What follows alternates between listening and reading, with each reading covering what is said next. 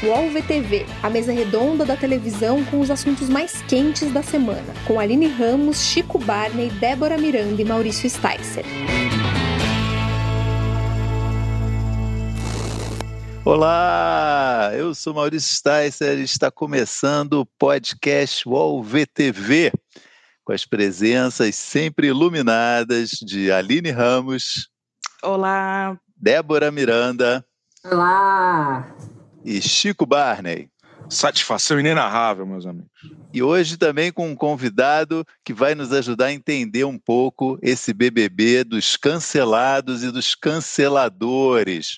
Um prazer receber aqui Pedro Torinho, empresário, cuida e ajuda na, no agenciamento de carreiras de figuras importantes do meio artístico, como Anitta, Bruno Galhaço, Regina Casé, Astrid Fontinelli, Marco Pigossi, Shea Suede, não é qualquer um. E é autor também do livro eu, eu mesmo e minha selfie, que justamente trata de como cuidar da imagem, é, as pessoas devem cuidar da imagem nos dias de hoje. Prazer te receber, Pedro. É um prazer estar aqui com vocês, que eu sou leitor de vocês diário e acompanho tudo, então muito feliz de estar aqui. Muito obrigado. Eu acho que a gente podia começar já, né, é, falando direto do nosso assunto, que é esse BBB 21 e por que a gente te convidou para estar aqui, que é tentar entender um pouco é, o impacto que para quem olha de fora, parece muito negativo né, que o programa está provocando na, na imagem e pode ter, eventualmente, consequências na carreira de figuras que têm um nome né, na, né, no meio, né, no meio artístico. E ia te perguntar já inicialmente isso, quais as suas impressões iniciais sobre esse programa e sobre essa questão tão essencial hoje, que é a imagem pública desses artistas que estão participando é, do BBB 21. É, olha, o, o, Big Brother, eu costumo dizer o seguinte: é, é a maior vitrine que existe hoje no país para pessoas famosas ou não famosas. Né? Você fica exposto 24 horas durante meses, com uma audiência altíssima, a partir do ano passado, principalmente, com expectativa altíssima de como essa audiência pode transformar a sua vida e como a exposição pode transformar é, sua carreira em vários pontos. É, ao mesmo tempo, tem uma frase do Austin Oliveto que eu uso muito, que é que a melhor coisa, a pior coisa para produto ruim é propaganda boa. Ou seja, se você não está pronto, se você não é legal, se você vai, não vai se, se, se você vai se colocar de um jeito que vai te prejudicar, o Big Brother é o pior lugar para você estar. É, não dá para afirmar categoricamente que o Big Brother é ruim para celebridades, porque não é. é. A gente tem um caso da Manu Gavassi, que é, um, na minha opinião, um acerto tremendo ela ter, eles terem convidado ela e ela ter topado participar da forma que participou. A carreira dela é, foi para o lugar que deveria ser, porque ela é uma menina muito talentosa, muito preparada é, pra, em tudo que faz, então ela não está não, não tá a passeio. Mas você tem agora o caso da Carol Conká, né? Que eu me pergunto, será que não era melhor ela fazer um disco bom em casa e não tá no Big Brother, sabe? Então, assim, qual é o propósito de uma celebridade ao ir para o Big Brother? É, já, algumas pessoas que trabalham comigo já foram convidadas para participar do Big Brother como celebridades. E, e, embora em algum momento possa ter, em alguns casos, ter tido alguma dúvida ou não, em geral minha resposta foi que minha orientação foi que não fosse. Por quê? O que, que o que a análise tem que ser o que que o, o que que o Big Brother vai te dar a mais que uma que uma construção de carreira sólida é, pode não te dar também, sabe? É, do lado positivo, você tem aumentar a audiência, aumentar o público, as pessoas conhecerem seu trabalho. É, mas às vezes um trabalho de cantor, o que, que adianta saber como é que a pessoa acorda para ajudar na carreira de cantor? É, só aumentar público não é determinante, sabe? Muita gente fala assim: ah, eu quero ir para o Big Brother para as pessoas conhecerem como eu sou de verdade, porque a mídia transformou minha imagem, então indo para lá as pessoas vão me conhecer quem eu sou de verdade. E, e, e, quem você é de verdade? Que pergunta é essa? Né? Como é que você se define? Será que isso o público vai gostar? Se não vai? É, tudo fica muito mais difícil quando você tem esse campo minado identitário de discursos é, de identidade pessoal, seja de branquitude, de negritude, heterossexual, LGBTQI+, enfim, todas essas questões identitárias são questões que estão em desenvolvimento na rede e que nem todo mundo sabe lidar com isso, né, navegar nesse mar. Então, é, é muito arriscado. Gente, abro aí para vocês também é, aproveitarem e espremerem o Pedro. Posso começar? Por favor, Débora. É, eu queria perguntar, porque o Pedro falou, né? Pode ser uma ferramenta importante, mas se você não está pronto, né? É, também pode ser bem prejudicial. Como você analisa uma pessoa estar pronta, né? A gente viu pessoas que fizeram coach, que estudaram, enfim, até as questões, essas questões todas sociais é, sobre as quais você falou. É, como você analisa se uma pessoa está o que é estar pronto para o Big Brother? Eu acho que está pronto é ter muita consciência do, de quem é, de quem se é, qual é a sua verdade, porque assim, sustentar um roteiro de mentira é, é muito difícil já na vida real, né? Se, se, aquela celebridade construiu uma imagem que não condiz com quem ela é, na vida real hoje em dia já é muito difícil.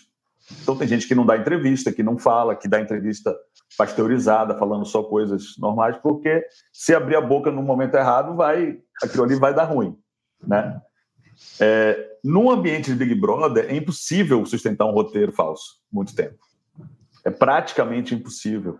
E essa fragilidade de você sustentar uma identidade que não é sua, 24 horas por dia, é, contra nadando contra as narrativas das redes, que hoje a, a edição não é mais a do, a do Boninho, né? a edição é do Twitter.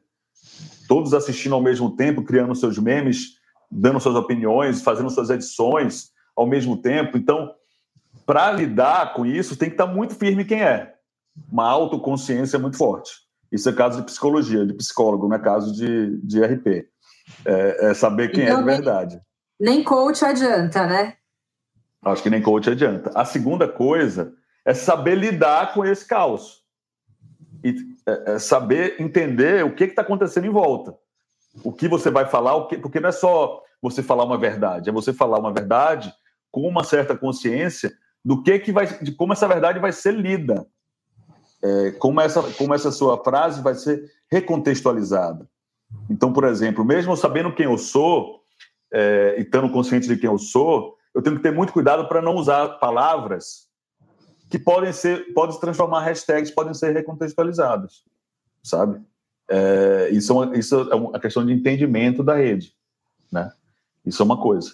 E a terceira coisa é saber o que quer de fato lá.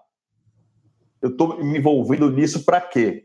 É para ganhar um, ganhar um milhão e meio? Beleza, é o jogo. Então, o objetivo é esse. Ah, é para reposicionar a minha imagem? Tá. E como é que isso vai me ajudar a reposicionar a minha imagem? Eu acho que, é, é, de certa forma, perde mais controle do que ganha. É, é complicado se preparar para estar no Big Brother. Eu acho que você, acho que a Manu Gavassi é um bom exemplo, mas não acho que ela se preparou para estar no Big Brother.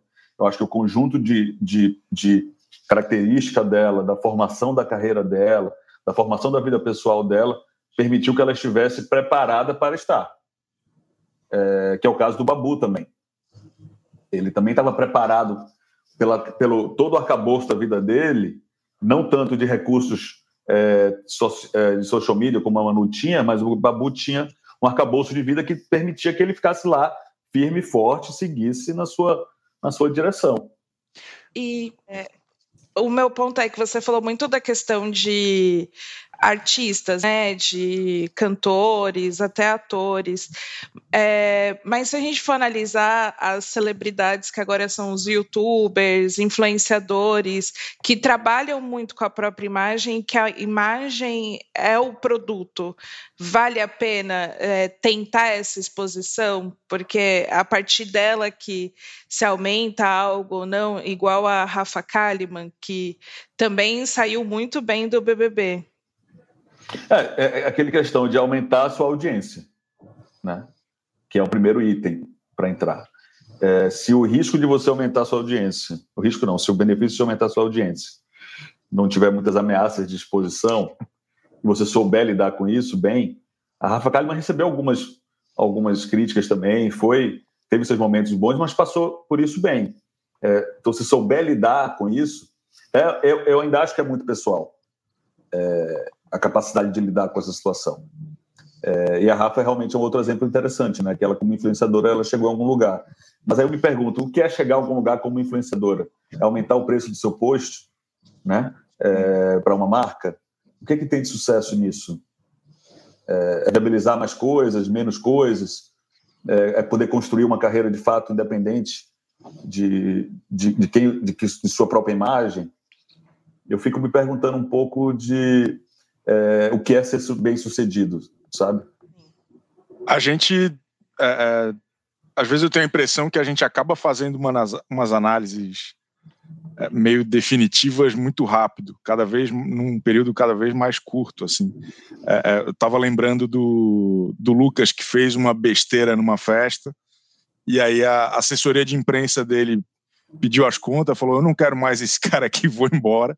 E aí, nos, três dias depois, ele era o namoradinho do Brasil, estava todo mundo preocupado com ele. O que, que vai acontecer? Vai para lá, vai para cá. E aí, desde então, a gente tem falado muito sobre é, a queda de Carol Conká, como Lumena não conseguiu seguidor, tal, tal. Só, e daí eu começo a lembrar um pouco da Boca Rosa, por exemplo, ano passado, que foi canceladíssima. Tinha, é, é tinha gente queimando a, a, maquiagem dela, falando: Meu Deus, ela apoia os machistas, que pessoa horrível. E aí depois a vida seguiu, as coisas vão ganhando outra proporção com o tempo, porque nada é tão grave o tempo todo, ainda mais num programa de bobagem como o BBB. E aí eu, eu sinto que mesmo quando é, é negativo, acaba tendo alguma coisa boa, algum rescaldo interessante para essas pessoas que estão lá. É, é, ou, ou, é um, ou não, é realmente definitivo, algumas coisas são inegociáveis e hoje não tem mais volta, porque eu acho que ainda é muito dinâmico tudo, né? A forma como é, é, o público reage a essas pessoas. Eu, eu não duvido, até com a força do, do, da edição oficial, digamos assim, querendo colocar a Carol como uma pessoa uma vilã de novela das sete e não uma, uma, uma pessoa horrível, e, e, acho que tem essa função e tem essa necessidade de, de amenizar também. É, é, será que não tem esse, esse dinamismo, ele não está muito é, é, é, apresentado também?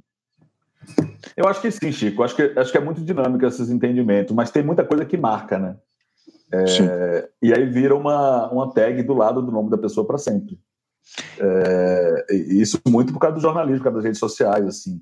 Então, qual é a referência? É, é a queridinha do Big Brother, é a grande vilã do Big Brother, sei lá que número, é a pessoa que abraçava a vassoura, que é a boneca. Então, esses memes, sabe? É, esses memes que surgem no Big Brother, eles marcam a pessoa para o resto da vida, na mídia, porque vira um, uma hashtag associada, uma palavra-chave associada, que vai para o título da, da matéria, que vai é, para as conversas. Então, assim, é, é, é, é, uma marca que fica, como também às vezes é muito, muito machista o mundo de mídia que a gente vive, assim, aquela pessoa que se, aquela mulher que se separou de um artista famoso e virou a ex do Gustavo Lima, vira a ex do Gustavo Lima a vida inteira, independente do que ela faça. Então, assim, é, essas coisas de Big Brother, elas também têm essa dinâmica, assim. Então, é, acho que muda, sim, a dinâmica do, da vida se transforma, a vida segue, e as coisas vão se ajustando mas tem coisas que memificam eternamente, assim. Comentário fica no do... resultado, fica no resultado do Google para sempre ali, né? Nos primeiros é. resultados. É. Comentário, por exemplo, do aqui na nossa transmissão ao vivo do Sérgio Elias Dias Filho nessa linha. Carol com K não volta à fama nem se souber fazer mágica. E comentário do Deusimar Silva. Pedro, você tem que ajudar a cuidar da imagem da Carol com K. Eu ia aproveitar esses dois comentários para, é, assim, eu sei que você não trabalha de graça, mas qual conselho que você daria para Carol Conká quando ela sair do, do Big Brother, tendo em vista o que já que já a gente já viu sobre ela, né? O que é, o que aparentemente vai ficar fixado, como você falou, né? Os, as, as, tag, as tags que vão ficar fixadas a ela. O que, que você poderia dizer para ela assim? É, ou para nós? Olha, eu não conheço ela pessoalmente. Não sei quanto disso é reação ao que está lá, quanto é, é real, quanto é adaptação ao ambiente, não sei. Mas, enfim, eu acho que assim, tem alguns caminhos para ela seguir para ajustar. Um é fazer um disco bom, que eu acho que é importante. Produzir, tem um comentário aqui, até, desculpa, Pedro, te interromper, mas tem é. até um comentário aqui falando: Carol Conká vai querer lançar um CD gospel quando sair da casa. aí já, é aí já é uma, uma, uma estratégia de alto risco, acho. é, mas é, é, possível, né? Quantas pessoas se foram para o mundo gospel para poder limpar sua ficha, né? E, mas de crimes mais graves. Mas é, no caso da Carol, eu faria um disco bom e eu tentaria encontrar o que, que é verdade dessa o que que dessa imagem que ela passou para o público é de verdade e é aceitável. É, o mundo das cantoras pop do mundo inteiro tem pessoas, tem vilãs, tem pessoas que são mais ácidas no lidar com as pessoas, tem, tem de tudo, assim. Vai para Cardi B, para Nicki Minaj, é, são artistas que têm, que não são totalmente é, puritanas, impecáveis e, e, e, e, pop no grau de alegria, são pessoas que, que, que dão trabalho, né? É, e eu acho que talvez ela, saindo do Big Brother ela possa reduzir essa lente de pessoa má, é, que acho que também é uma lente que vai que é potencializada por conta da, das redes sociais e fica muito focado nisso. Todo mundo é meio bom e meio ruim, todo mundo é bom e mal, isso vive em cada um de nós. E encontrar talvez uma sintonia de uma imagem adequada a quem ela seja de verdade, que pode cair mais para o lado de uma vilã, é, novela das sete, ou para um lado de uma cantora com personalidade forte e que, e que paga o preço por isso. Né? É que ela tinha uma imagem muito é, boa é, relacionada a uma cena que ela representou, é, que é do tombamento. Ela foi símbolo de muita coisa importante. Ela abriu muito espaço para cantoras pretas, na publicidade principalmente. Então, ela tinha essa imagem muito positiva. É, e agora acho que ela tem que fazer essa volta para ver o que ela é de verdade.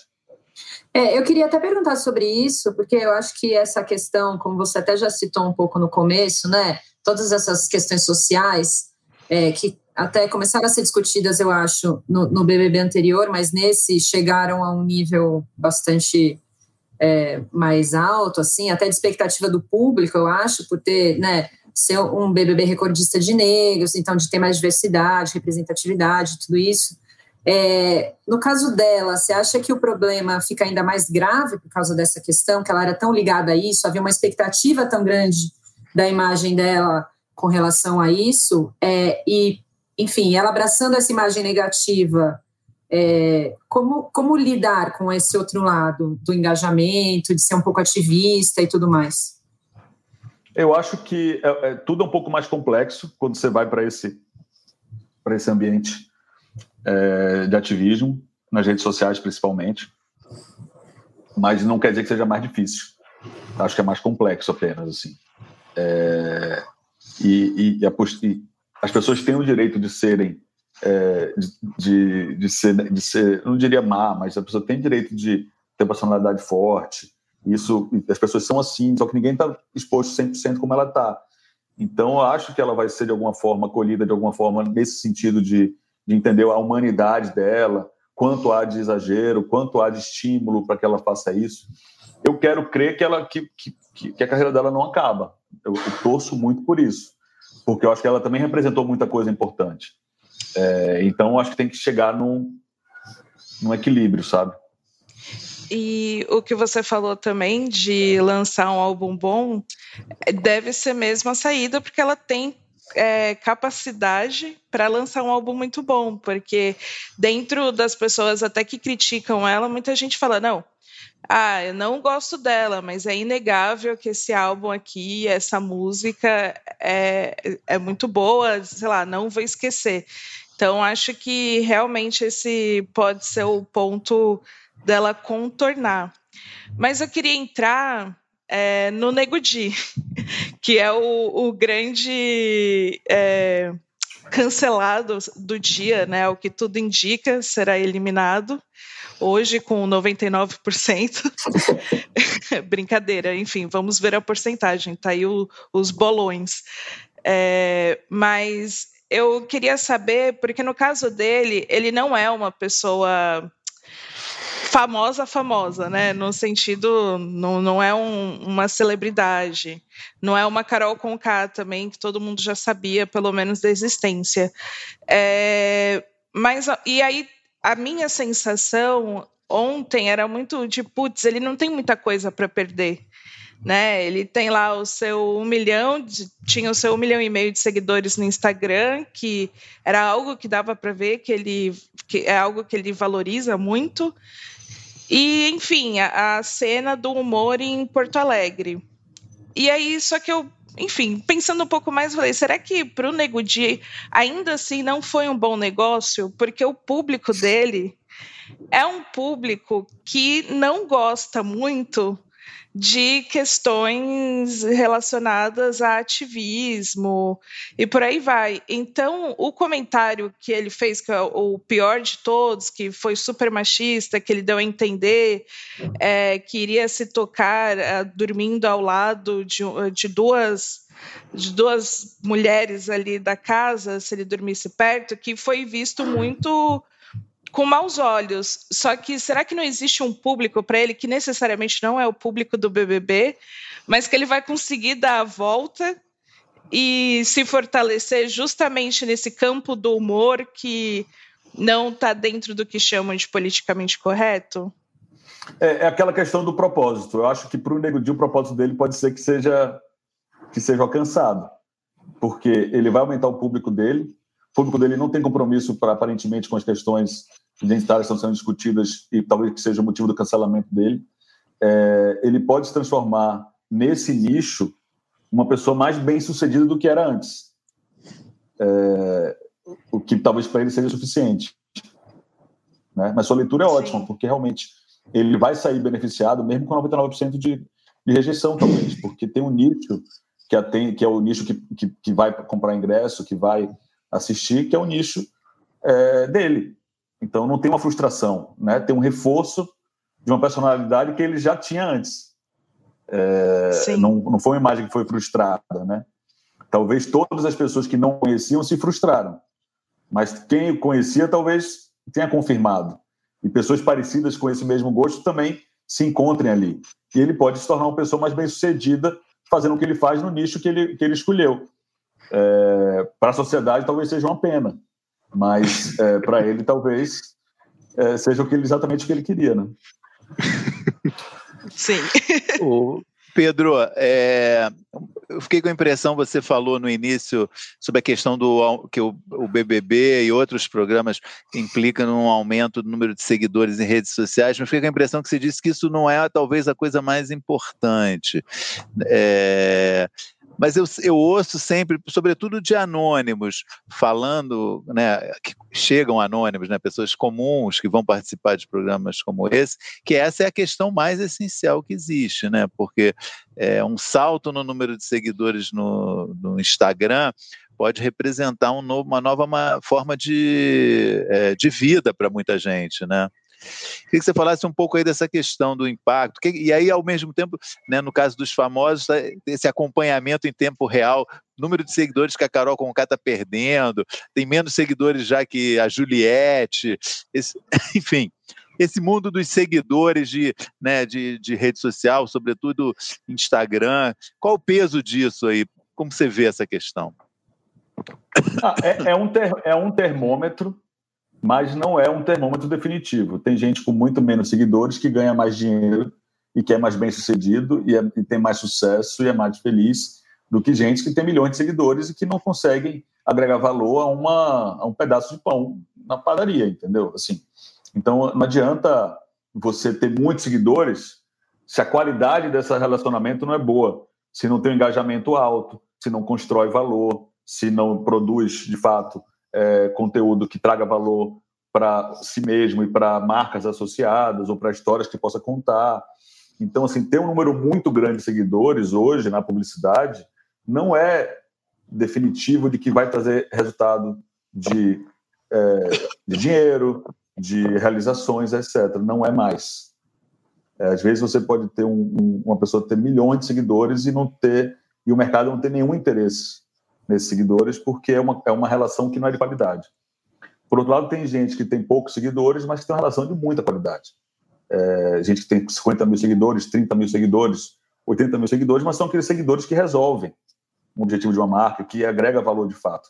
Então, a, a métrica pura e simples dos seguidores, embora seja divertida de acompanhar, e óbvio que é um indicador de sucesso, né? É, chegar num ponto que você tem mais de 30 milhões de seguidores, estou falando de grandes isso faz uma puta diferença você ter muitos seguidores. Mas nesse varejo aí, entre 50 mil e um milhão, é muito mais a qualidade do engajamento do que, de fato, de 500 mil para um milhão não faz muita diferença se você usa, se, se não tem engajamento, se não produz conteúdo de qualidade, se não ajuda a contar uma história. É, então, de, essa, até um milhão não faz muita diferença. Legal. O, no ano passado, no ano passado foi uma festa para as celebridades do BBB 20. É, não só quem estava lá dentro, mas quem estava fora e conhecia aquelas pessoas que se envolveram super. É, é, foi um negócio, pô, todo mundo cresceu de alguma forma, ou pelo menos ficou na boca do povo. Assim, a Bruna Marquezine, Galhaço, um monte de, de, de artistas se deram muito bem. Esse ano, com os temas tão pesados no começo, e com as celebridades perdendo um monte de seguidor, tem live, né, como o Maurício falou, tem live acompanhando a queda de seguidores da, da Carol Conká, é um negócio até meio cruel. É, como, como que vai ser no ano que vem é, é, essa escalação do, do BBB com famosos, se tiver famoso de novo? Tem muito famoso falando assim, porra, acho que agora não, não, não tá muito bom para nós, acho que o negócio tá feio. Ou tem em cada estúdio alguém falando assim, porra, viu a besteira que o Projota fez? Eu nunca faria aquilo. Não vejo a hora do Boninho me chamar. Como que o senhor acha que, que tá rolando isso? Chico, tem de tudo. Tem de tudo. Porque assim, você tem um interesse do programa de ter gente interessante, que não necessariamente está comprometida com o sucesso da carreira dessas pessoas.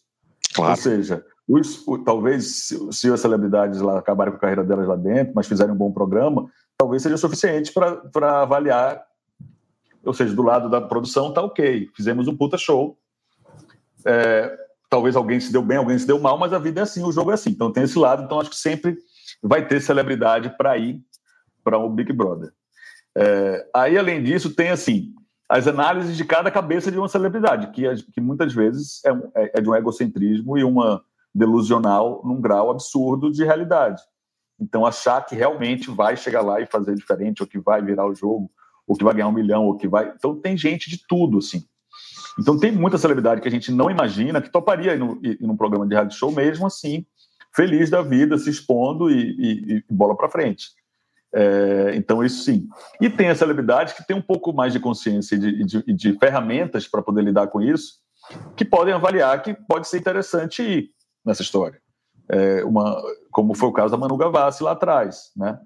É, mas em geral existe uma sensação, essas, essas celebridades ou mesmo subcelebridades têm uma sensação fantasiosa de poder muito grande, de achar que pode tudo, que faz tudo, que é, inter, que é super interessante, que canta bem, que, que fala bem não canta bem, não fala bem, não é interessante, mas acha que é e, e, e vai para lá e é jogado nessa fogueira e, e, e acontece a mágica do Big Brother ali.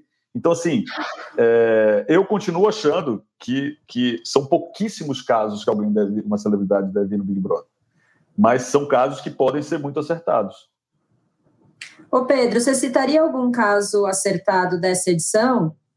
Até agora, né? Porque as coisas mudam, enfim, muito rapidamente ali, mas até agora. Tá muito quem... cedo, né? É. Eu, tenho, eu, eu, não tô, eu não acompanho tanto, tá? Mas assim, eu, eu achei que o Projota fez sentido ir de alguma forma é pro Big Brother. Eu, quando apareceu o nome dele, eu não achei que fosse uma coisa tão tão fora da, da caixa, porque eu acho que ele tem uma carreira musical sólida, ele é uma pessoa inteligente, ele ele está cometendo lá os erros dele de associação, mas está no início do jogo, tem muito tempo para virar, para é, ele vai receber agora a mensagem que o que o que o, o que vai sair hoje vai sair com 99%, então ele vai entender que, que é outro caminho de jogo, e as coisas vão, eu acho que o projeto tem um caminho e a Camila, que é uma pessoa também muito inteligente, é, muito ferramentada para lidar com isso, que está lá quieta, vendo o circo pegar fogo de alguma forma, e eu acho que ela tem um, um caminho aí para se dar muito bem com esse, com esse reality. Assim, a Camila, para mim, acho que pode ser a, a surpresa. Pedro, uma, uma questão derivada um pouquinho desse assunto todo, que eu queria te levantar, é sobre as marcas que patrocinam o BBB. Né? É, num momento como uma edição como essa, em que há essa vontade de discutir questões é, de grande interesse para a sociedade, né? E, e, essas discussões estarem sendo feitas, da, às vezes, da pior maneira possível. Né? Como você, você vê, avalia, do ponto de vista das marcas, a presença no Big Brother? Eu tenho, tenho acompanhado um pouco, elas têm mostrado preocupação. Essa, no sábado, é, a Amstel fez toda uma ação para tentar passar uma imagem, é, transmitir uma mensagem positiva da sua presença no programa. É, pode, pode causar um o BBB pode causar o cancelamento de uma marca também? Pode, de forma indireta, embora não tenha culpa do que está acontecendo ali? Eu acho que esse Big Brother de 2021 veio com muita expectativa em comparação com o outro. Então estava todo mundo realmente achando que ia ser um que ia ser muito simples e, e, e como foi o ano passado, né? E, e, até na seleção dos participantes, eu acho que também não é muito difícil você ter uma sofisticação de selecionar esses participantes é, para um, jogo do, desse ano, 2021, depois de toda a dinâmica do ano passado. Eu, talvez se fosse o diretor do programa, teria escolhido um outro caminho é, de, de casting, porque eu acho que acabou batendo a mesma tecla do ano passado, é, trazendo pessoas para aumentar esse caldo e, ao mesmo tempo, sem uma sofisticação da produção, na minha opinião, de gerir essa, essa questão. É, eu, não, eu não sinto, posso estar enganado, da produção da Globo uma, uma sofisticação, uma capacidade de gerir essa questão de um lado de um lado de construção. É, eu, eu, eu, fico um pouco inseguro em relação a isso. É, então, as marcas ficam meio é, vendidas nesse lugar porque não estão acostumadas a ter haters, não estão acostumadas a estabelecer um diálogo sem controle é, que na, na, publicidade ela consegue, nas redes sociais também consegue um pouco. Então, digamos que seja um passeio com mais emoção do que o que seria antes. É, mas é, acho muito positivo investir no Big Brother é, com tudo isso. Assim. É, é você estar tá inserido em conversas super importantes, é você estar tá, é, envolvido no programa. Se uma marca tiver proatividade junto com a direção, pode até propor soluções para alguma dessas questões é, ter um olhar crítico em relação às provas, é, fazer ajustes. Eu acho que faz parte da dinâmica também de parceria entre a marca e o, e o programa. Alguma fala, Débora? Eu não sei se a... quer perguntar, Aline, eu posso ir? Não, pode perguntar. É, eu acho que a gente está tendo um fenômeno bastante pitoresco também nessa edição, que são os administradores dos perfis, né? Muitas vezes se posicionando ali contra o próprio Contra não, mas assim, tentando justificar um pouco os comportamentos do, do, dos donos dos perfis, né? Fulano não está vendo o jogo, é, enfim, né, da melhor forma, ele não acreditaria nisso, por isso somos da postura X, né? Meio fazendo um antagonismo ali com o comportamento do próprio dono do perfil. É, eu queria que você falasse um pouco sobre isso, se é uma tentativa válida ali de salvar a imagem da pessoa, é, eu, eu achei bizarro desde o começo, mas é uma coisa que, enfim, tá, tá rendendo uma, uma boa discussão aí, né? Cara, que emprego, né? CDM de Big Brother, né? Porque, assim, é, talvez seja um dos empregos em redes sociais mais furados do mundo, assim, né? Porque você fica só levando bola nas costas, porque não tem como. É, é, é, é você está sempre para trás da discussão. E provavelmente você não é, não tem uma preparação profissional para isso também, a maioria deles. É, até porque quem tem, quem está preparado para lidar com isso, né?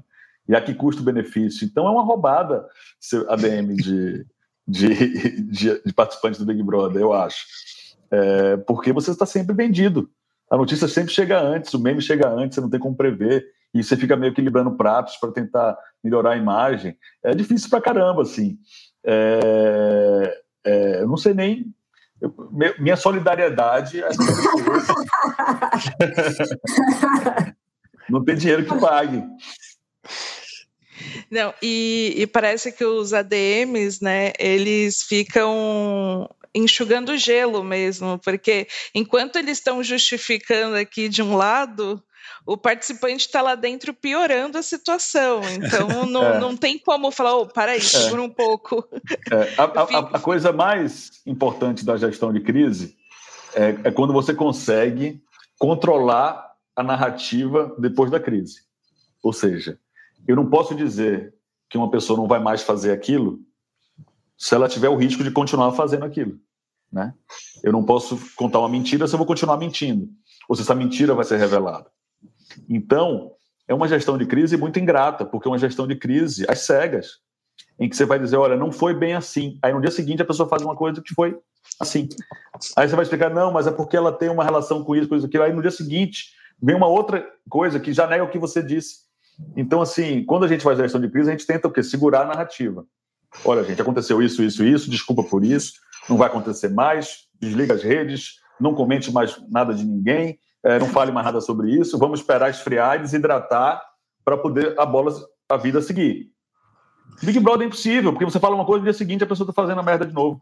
E aí é, vai embolando uma coisa na outra. É o pior, acho que em rede social deve ser o pior emprego. É pior do que, do que saque de, de empresa grande, deve ser uma das coisas mais bizarras, assim, porque é você tentar enxugar o gelo, apagar uma crise que não vai apagar, que só vai ter fogo até o fim. Para quem está nos assistindo, olha, Pedro acabou de dar aqui um ABC de gerenciamento de crise, tá? Não no caso de ADM de, de, de participante, mas para outras situações, deu ótimas dicas.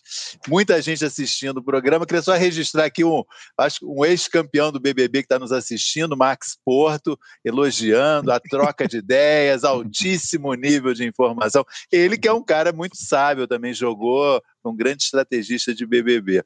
É, e queria ler uma pergunta de um, um, um espectador nosso, enviada pelo Instagram do Splash, é, que acho que tem bastante a ver com essa nossa conversa também, que é do Marcelo Surubim. Ele, ele observa que, na visão dele, a Carol e a Lumena, ele diz, estão salvando o BBB. Viva a vilanice! Né? É, queria que você comentasse um pouco esse, esse olhar, quer dizer, porque eu acho que tem um risco realmente envolvido em, em, em, ser vilão do programa, mas pode ser um, pode ter um, um, desdobramento, algum tipo de desdobramento positivo, eventualmente, não? Tem, eu acho que é, sempre vai ter um vilão. A gente vê o Big Brother há muito tempo, então assim você tem os ciclos de vilões que são que a edição sempre construiu esses ciclos, né? Então assim, se um vilão saiu, a gente vai fazer outra pessoa ser o vilão da rodada. Então a gente tem, sempre houve essa narrativa, esse controle de narrativa, essas escolhas de narrativa a partir da edição para dizer quem é que vai contrapor o que nessa semana, ou nessas duas semanas, três semanas. Esse Big Brother tem um fator diferente dos outros, que é essa popularização do pay-per-view, essa possibilidade de pessoas fazerem edições próprias na sua Twitter do Big Brother e construir esses vilões. E não é por acaso que a vilania tornou-se mais pesada nas questões identitárias, porque são as discussões que mais polarizam a rede. São as questões de comportamento e identidade. É, então você tem pessoas que vão falar de mimimi, de contra-celebridade, as questões de racismo, as questões é, de preconceito, as questões comportamentais, as questões políticas. É isso que move a rede essas narrativas de rede estão movendo também o Big Brother de alguma forma. Porque as narrativas das redes sociais hoje são mais relevantes na construção de uma narrativa geral do programa do que a edição do Boninho era alguns anos atrás. E, e aí, como é que se lida com isso? Sabe? É, eu acho que é muito na escolha dos participantes mesmo. E, na, e no que você dá de fomento para que eles possam interagir. Para que outro assunto eu possa puxar, sabe?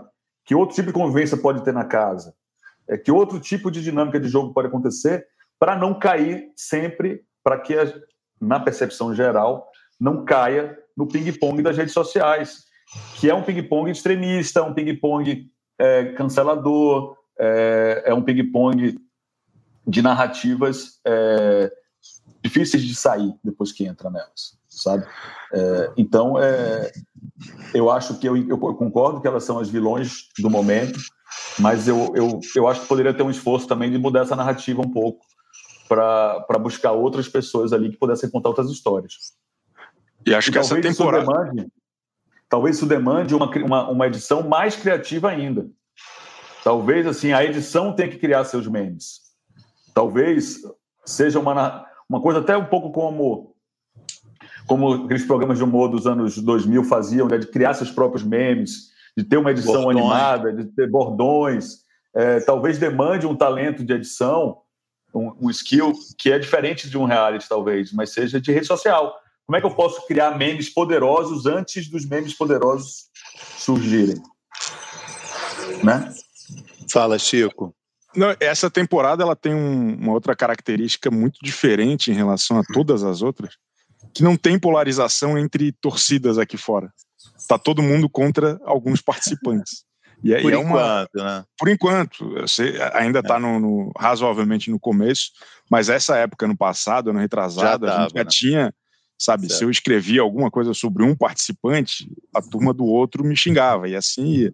E dessa vez não, tá todo mundo na mesma batida, tá todo mundo no mesmo lugar.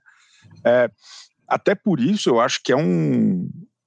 Quando o cara tá pensando, o artista principalmente, tá pensando em entrar para fazer um bom filme para ele, simplesmente, de bombar, de ser legal, de aparecer mais, eu acho que ele está fazendo uma péssima escolha profissional. Porque ali, os artistas, os participantes, os anônimos, todo mundo, eles têm que, de alguma forma, se render a uma narrativa maior. Eles são ali os entertainers do, do, do, do né, da várzea do século XXI.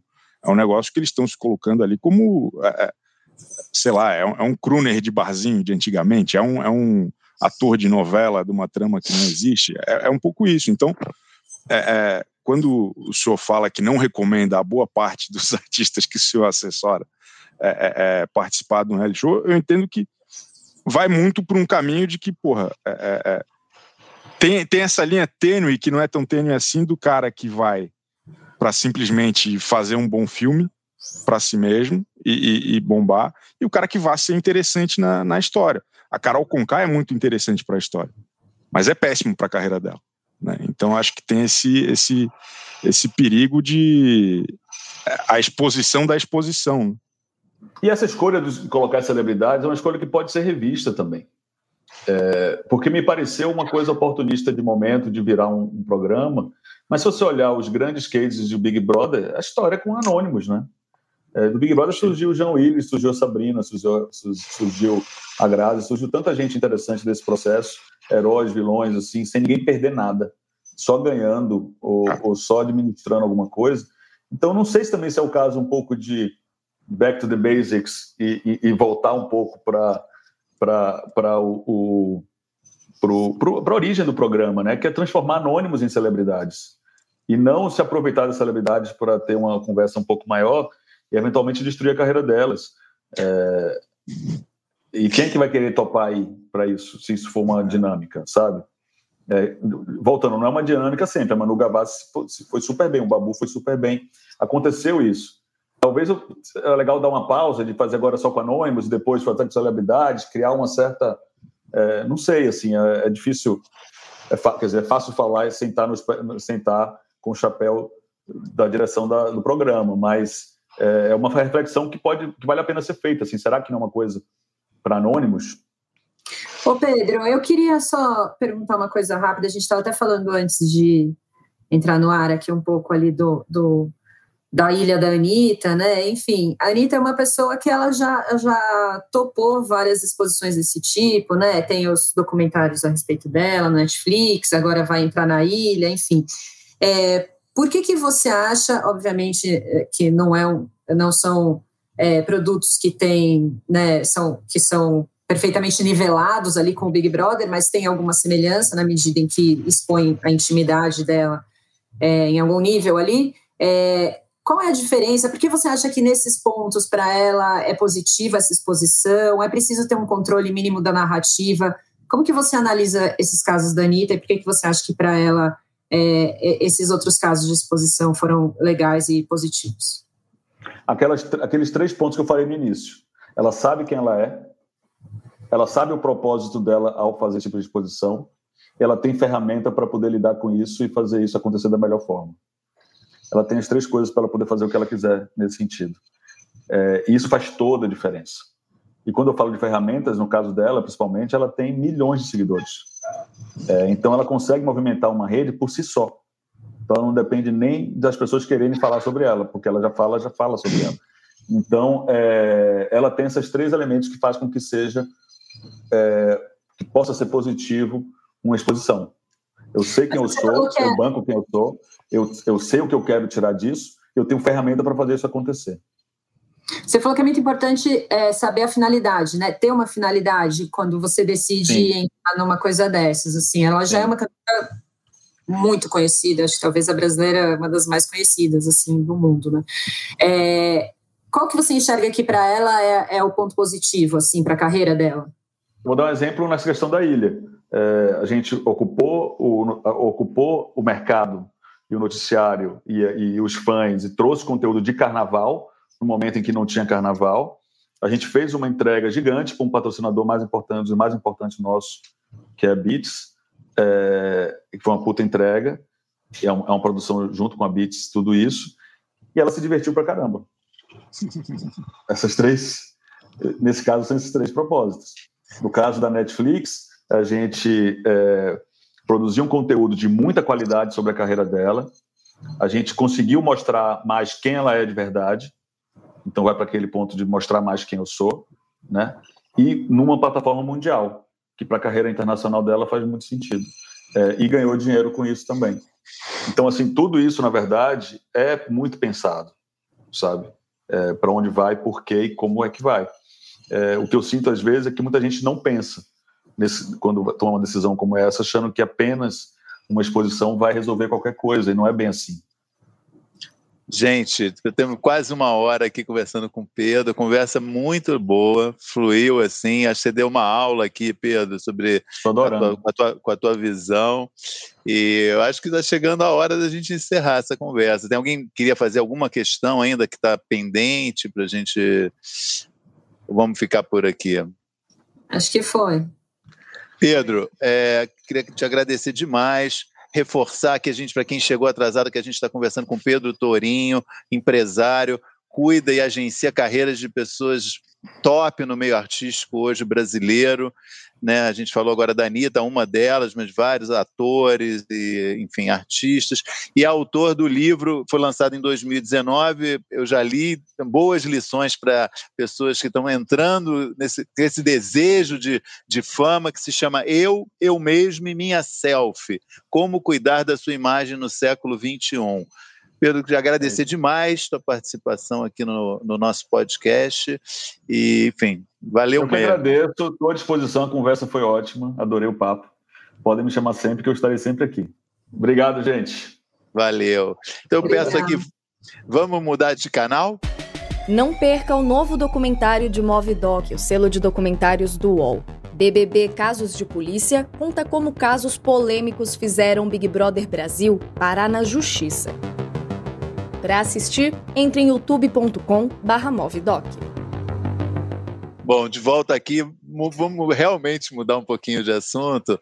É, tinha duas, duas é, perguntas legais, eu acho que a gente podia falar é, antes de ir para o final do programa. Do, dois assuntos dessa semana quentes.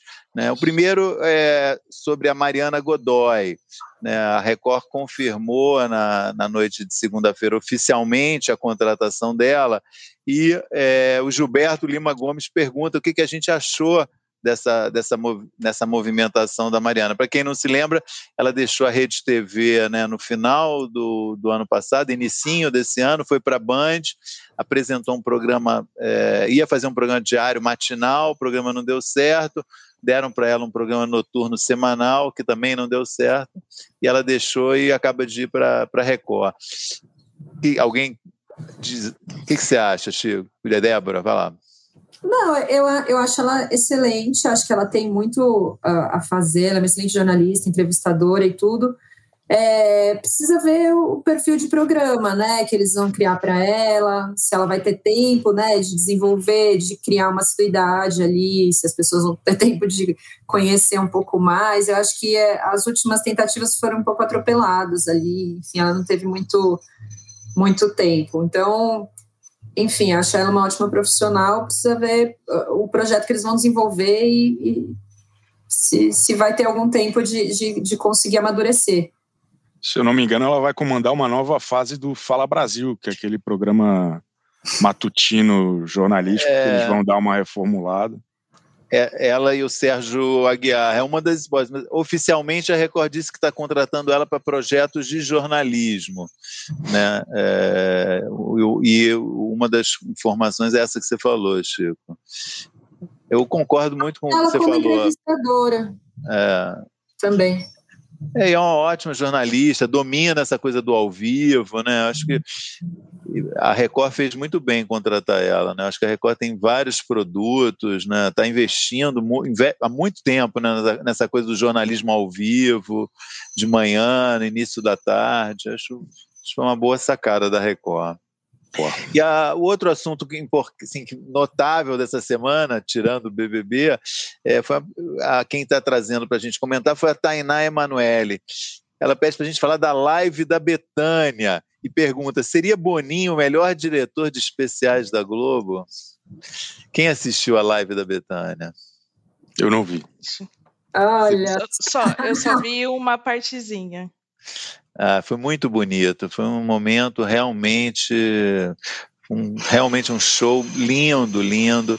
Ela estava, é, além, enfim, continua cantando uma voz assim impressionante, né? Com, sei quantos anos de carreira, e estava muito imbuída de passar, passar uma mensagem sobre esse momento que a gente está vivendo. Então foi muito emocionante, cantando antigas canções de momentos críticos né, do país que ela trouxe de volta hoje. Foi um show cheio de alusões aos dias de hoje, foi, foi muito bonito. E de fato é a turma do Boninho que está dirigindo, né, dirigiu a live do Caetano, do Paulinho da Viola e da Betânia. Foram três lives é, impecáveis, né? Foram realmente grandes gols dessa área. Não sei de responder se ele é o melhor, mas ele ele está bem na fita mesmo, Boninho. Cara, é bom, tem, tem experiência nesse métier aí, fez Exatamente. muita coisa na carreira. Ele Exatamente. fez a, a live do, do Roberto Carlos também. Ah, é, bem, bem, bem, lembrado. Esse ano já emplacou quatro lives, exatamente. É, é com artistas que não tem muito errar, né? Não. Não, pode, às vezes você pode, né? Você faz um. mete uma luz ruim, faz um cenário esquisito. Ele. É. Mas o Boninho não vai meter uma luz ruim, nada. Não. Não. Não. não é. Bom, gente, vamos então para os melhores e piores da semana, chegando aqui ao final do, do programa. Começar com os melhores da semana. Aline, qual o seu destaque? É, bom, Karine Alves no Esporte Espetacular. Ela é a primeira apresentadora negra do programa em 15 anos, né?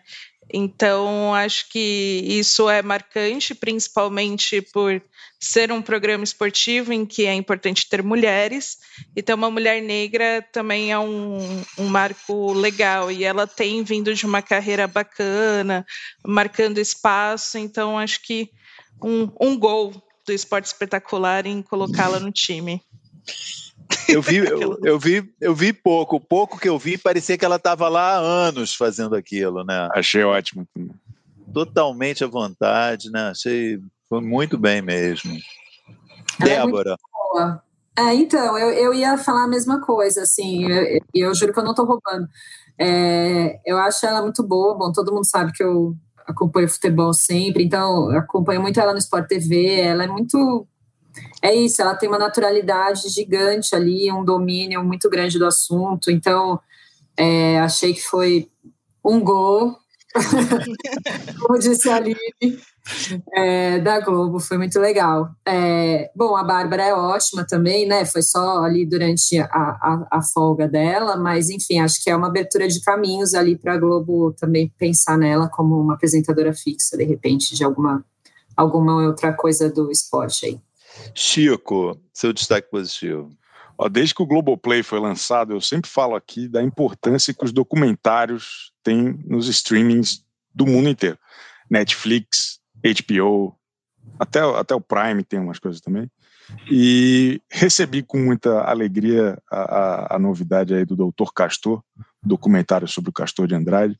Vi só um episódio por enquanto, mas já achei espetacular, porque acho que o Brasil tem esses personagens assustadores e fascinantes, né? tem milhares e milhares de histórias aí esperando ser contadas, e acho que essa seara para o streaming brasileiro é um golaço tá bom? É, não teve contexto nenhum futebolístico, se bem que ele era do Bangu. Tem, então tem, tem, tem, Tá bom, tá bom. E, e, acho que deu samba também. Ai, meu Deus. Deus. A gente tá tio do pavê hoje. Mas eu quero apoiar o Chico também, porque eu amei, a gente até tinha pensado em falar sobre isso aqui no podcast, né? Acabou não dando tempo hoje, mas é, mais um documentário muito, muito rico, né? Personagens, é, acho que é isso, achar os personagens, esses documentários, é, especialmente que a Globoplay tem lançado, tem achado personagens que são fascinantes, assim, eu, eu gostei demais também, doutor Castor. Eu voto com o relator também. Eu assisti já a, os quatro episódios, é muito bom mesmo. É um retrato de um momento impressionante, né, do, do Rio, talvez do Brasil, mas muito do Rio, né? Assim, é, uma, é, um, é um retrato do, da imprensa carioca, da elite carioca e, e do mundo da contravenção, né? Uma mistura assim política, futebol, mídia que é realmente e com muita imagem, né? Assim, um, tem um acervo, né? O Castor sempre foi um personagem da mídia, tem muita imagem dele. É um um programa bastante realmente impressionante. Não, e que explica a criação de tantos tantos órgãos, né, que a gente nem imaginava, é. né? Museu não imaginava, né, a Liesa, é, né, muitos, muitas articulações no futebol e no carnaval, eu achei impressionante, amei, amei. Muito bom. Bom, vamos então para os piores da semana. Aline, Bom, voltando ao BBB, é, acho que dentro das coisas que me deixam assim mais irritada, que não seja o que os próprios participantes fizeram, foi a ação da Amstel no BBB para discutir diversidade, ressaltar valores bons, porque não estava satisfeita com o rumo das coisas. E é, é legal que um patrocinador tenha essa preocupação, né? Alguém esteja olhando. Só que acho que a forma que foi feita foi a pior possível, né? Eles tentaram trazer temas importantes de uma forma muito rasa, com os participantes fazendo jogral. Então, repetindo coisas, não, não existia ali de fato. Criação, né? É, ele até tinha na dinâmica, mas era muito né, nessa questão infantil mesmo, e são temas difíceis. E é isso, né? O, o, o pessoal ali dentro da casa, sem ter noção do que está acontecendo e por que estão fazendo aquilo, não, não sei se ajuda tanto assim, que era o objetivo deles. Então ficou algo um pouco para o público eu senti que ficou feio também no programa, com as pessoas repetindo frases é, sem contexto. E dentro da casa, não sei se surtiu o efeito desejado, porque depois teve briga sobre os temas discutidos e colocados ali. Então, não sei se foi tão eficiente. Então, isso me irritou muito. Achei que não foi legal para a televisão nesta semana. Boa. Débora. Eu quero dizer, eu vou falar um que não deu samba agora, Chico. Eu estava muito animada, muito animada pela reprise dos desfiles, né? Que a Globo anunciou que ia fazer um resumo dos desfiles históricos e blá. E eu achei que a, ideia foi linda e a execução foi pobre, assim, não, não sabe, rapidinho, cinco minutos de cada desfile, eu tava lá pronto, comecei a cantar o primeiro samba, daí, tipo, acabou. Né? Não, não foi, a gente tá num ano de pandemia, não teve desfile, não teve escola de samba, pô, deixa a gente curtir, né? Tudo bem, não precisava pôr lá uma hora e meia de cada desfile, mas, né, um meio termo ali, eu achei que foi, foi um pouco desanimou um pouco meu carnaval esse, esse negócio, porque eu fiquei muito animada com o anúncio e depois não, não rolou, não. Eu, eu, voto com a relatora com muita dor no coração, porque eu também estava super empolgado, cancelei todos os meus compromissos sábado à noite e domingo à noite. E, e porra, é muito ruim. Assim, a gente adora o Milton Cunha, a gente adora o Ailton Graça, mas eles fizeram, porra, a Globo colocou CD para tocar, ó, era um negócio muito triste, CD de escola de samba. Assim, a gente queria ver um pouco mais da emoção, contar a história do enredo que fosse, minimamente ali, mas daí não parecia que o, Milton Coelho era o Waze do Milton Coelho, falando, excelente, muito lindo. não, não, não, não, precisava, foi muito frustrante. Eu achei, achei bem, bem, bem desagradável. Antes de eu falar o meu é, pior da semana, como aqui é um quem sabe faz ao vivo, vou tentar é, registrar aqui uma observação muito boa do Rafael Batista que pergunta: e a Fórmula 1 na Band? Não vão comentar? De fato, é, nos escapou esse, esse assunto. É, acho que a gente pode voltar a ele ainda mais para frente, mas queria deixar registrado uma grande notícia também dessa semana, né, do final da semana passada, é, a, a, a, saída da Globo da Fórmula 1 não, não vai, vai ser preenchida, né, a Band anunciou a compra dos direitos por acho que duas temporadas pelo menos, uma boa notícia, fica aqui o registro, valeria um um melhor da semana também que me passou. Obrigado aí pela, pela lembrança do pela lembrança do Rafael Batista. E contratação, desculpa, são parentes, contratação da Mariana Becker, que eu e... já sei, em breve estará no UOL. Acesse. Ó, oh, oh, bonito agora. A, a Globo perdeu dois dos maiores eventos esportivos do, do mundo, né? Que é a Fórmula 1 e o Campeonato Carioca. É, o Campeonato Carioca, ex-evento importante, né? não é tão importante.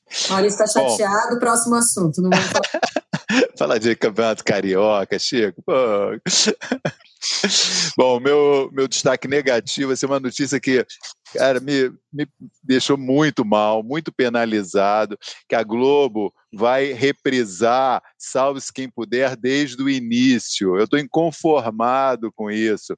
São 54 capítulos.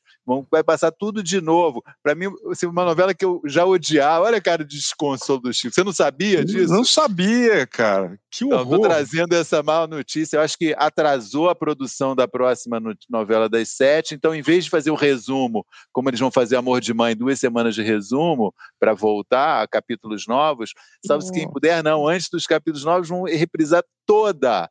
São dois meses de reprise. Olha, quem teve essa ideia. imperdoável, meu. Imperdoável. Fica Difícil. sua nota de repúdio. É, é. Nota de repúdio. Muito bom. Acho, acho, que foi a. Porra, que, que horror. Que baque, né? Você ficou baqueado com essa, né? Porra. Bom, gente. De Débora, você ia falar algo? Não. Tá só achando graça, né? Da e assim, cho assim chocados encerramos por hoje. Estou vendo Isolado. que eu trouxe essa notícia para vocês. Bom, então é isso. Acho que a gente teve, fez um programa aqui bastante informativo, né? O Pedro foi uma, trouxe coisas bem, bem legais aqui para o programa, para nossa conversa. E agradeço aí, a gente teve uma assistência muito legal hoje, alta e no ao vivo. E, enfim, agora o programa está aí à disposição para quem quiser ver, ouvir. Muito obrigado e até a semana que vem. Tchau. Tchauzinho. O AlvTV tem apresentação de Aline Ramos, Chico Barney, Débora Miranda e Maurício Sticer. Edição de áudio de João Pedro Pinheiro. Produção de Laura Capanema e Lígia Nogueira. Coordenação de Débora Miranda e Juliana Carpanês.